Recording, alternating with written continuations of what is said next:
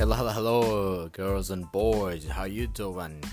Uh, today's episode is about uh, number nine, katakana phrases number two.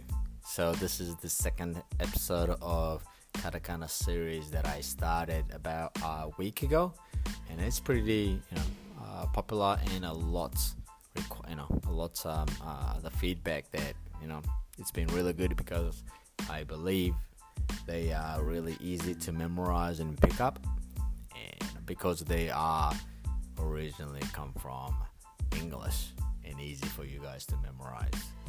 And uh, you know, it's just a matter of pronunciation. And once you you know get to know them, they're easy for you guys to build up your vocabularies. Uh, you know, in, in Japanese. So I hope you you know you like them all all great. And um, uh, once again, I speak more Japanese and a normal speed at the end of each episode. So please check it out. Let's go. Start from number one. Antenna. Antenna. In English, antenna. I don't know. I'm, you know, sorry if I'm wrong, but antenna is like, like a satellite to receive a TV, uh, digital, um, you know, things, you know, antenna. So please forget if this is not uh, what you can understand, but we say antenna for you know something on the roof to receive a signals for TVs and website. Uh, sorry, internet.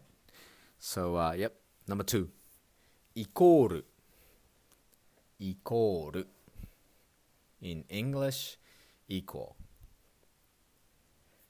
イメージイメージ in English image next one インターナショナルインターナショナル in English international Next one interview. Interview. In English, interview.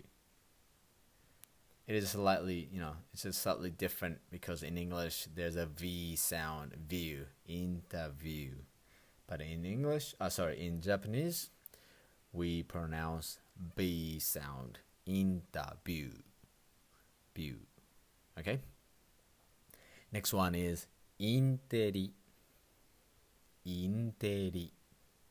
In English, intelligent. Intelligent. So the how we use in Japan interi is like oh uh, when you wanna say something about a person you think he or she is very smart, intelligent, you know, um, uh, genius, you know smart intelligent people or person, you say interi. Like he is interi. 彼はインテリだよねとかそういう言い方をします。That's how we use in Japanese. Alright, next one. Information. Information. In English, information.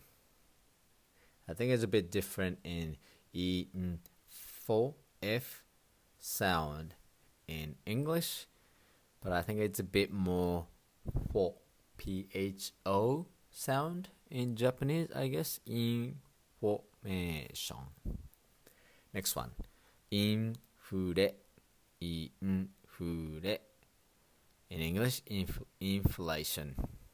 I think there's a lot of news about, you know, about economics and business and stuff that you you will hear a lot about in Hude, about inflation. In Hude. Next one. Whiskey. Whiskey. It's very similar to English whiskey. Next one. Virus. Virus. In English, virus. Uirus. You hear a lot too at hospitals or news.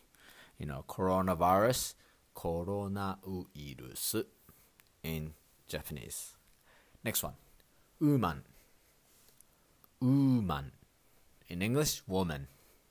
Woman. So in English, there's a W O sound, wo, but in Japanese, we don't pronounce W sound. Uman. Uman. Next one is the same thing. Uru. Uru. In English, wool.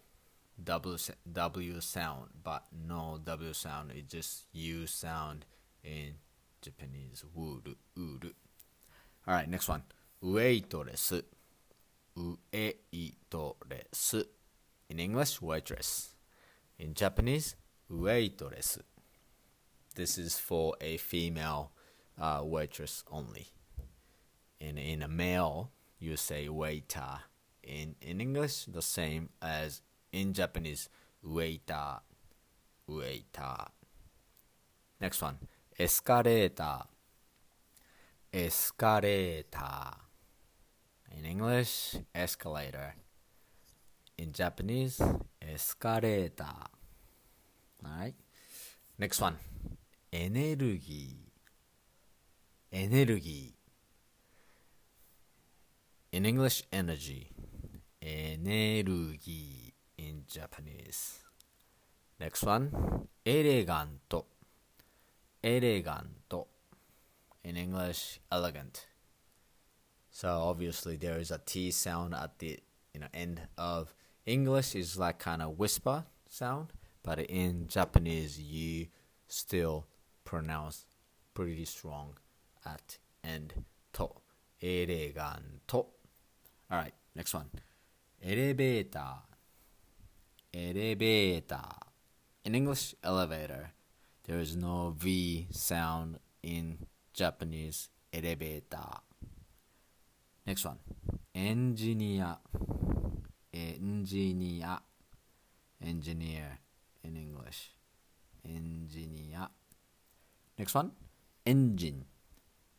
Engine. Engine in English pretty same. Last one. Oil.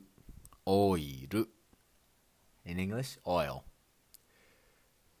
There's a L sound in English but there is no L whispering sound. It's a bit more R sound at you know at the end but it's still strong pronunciation oil oil do. Okay, so this is the end. Okay, dokie, this is the end of today's episode.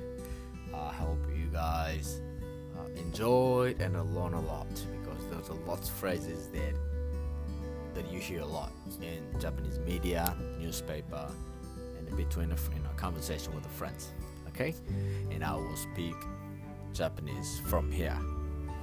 じゃあ皆さん今日のエピソードはここで終わりです。勉強に、えー、なったかな？でえー、っとまあ L サウンドとかね。R サウンドとか。あと F サウンド。はあまりねあと V サウンドか。は日本人があまり、えー、発音しない、えー、言葉なんでまあ、その辺はね、あの PHO、4サウンドだったり、B サウンド、B の音ね、だったり、えー、するんですけど、多分、まあ、みんなならこれぐらい簡単に発音できると思います。特に日本にね、いる、えー、人たちは、えー、おそらく、まあ、B とか V とか L とか R サウンドがないってもう分かってると思うんで、まあ、発音はそれほど難しくないかなと思います。要はあとは、えー、こういう言葉をね知ってると知ってないのでは、えー、だいぶ日本語の、えー、会話がねうまくなるかならないか結構鍵になると思うんで、えー、カタカナシリーズも今からどんどん増やしていきますんで皆さん楽しみにしておいてください。じゃあ今日はこんなところです。じゃあ皆さんまた、えー、良い週末をお迎えください。それじゃあね。バイバイ。